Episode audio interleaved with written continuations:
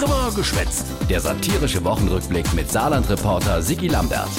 Die Woche im saarländischen Landtag die ernüchternde Feststellung von unserem Regierungschef Hans. All das ist zermürbend, ich weiß das. Jo, die Saarländerinnen und Saarländer han in Sache Corona die Faxe dick, der Stürze jaus, der Kamm geschwoll. Mittlerweile entsteht natürlich ein ein spürbarer Überdruss. Jo. Eine Verärgerung macht sich in der Bevölkerung breit. Sit der CDU-Fraktionschef Alex Funk und jetzt kommt's, pass auf. Meine Stammtischfreunde sind auch der Meinung, dass es jetzt reicht. Me geht nimmer, sogar der Stammtisch schon. Da sieht man, wie dramatisch die Lage ist. Manche Abgeordnete sind deswegen einfach nur noch traurig. Ich muss es sagen, ich bin richtig traurig. Traurig, ja. Aber man kann auch spinnewiedig sein, wenn man bedenkt, dass Bundes- und Landesregierung seit einem Jahr nichts anderes gehe Corona infällt, als alles dicht zu machen und auf die Impfe zu hoffen.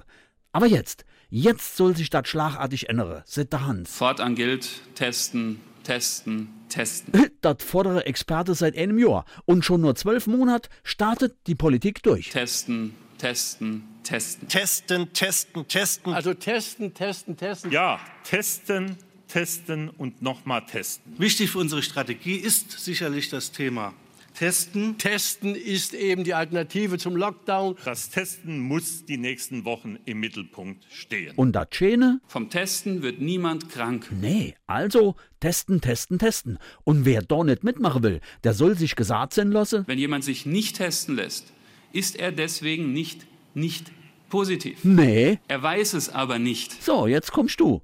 Übrigens, us Gesundheitsministerin et Monika Bachmann findet, dass sie und die Regierung bisher die Corona-Krise ganz gut gemanagt haben.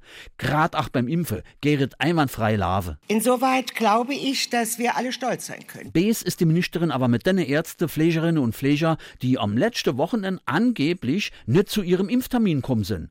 Unentschuldigt, sitzt Monika. Und das ist nicht gut, das ist unsolidarisch. Ha, die wäre nicht kommen, weil sie sich nicht mit dem Impfstoff von AstraZeneca impfen lassen will, behauptet die Ministerin. Wir haben bei diesem Impfstoff ein Akzeptanzproblem. Dabei wäre der Impfstoff gar nicht so schlecht, mendet Monika. Äh, es ist besser als nichts. Jo, besser als wie äh, nix.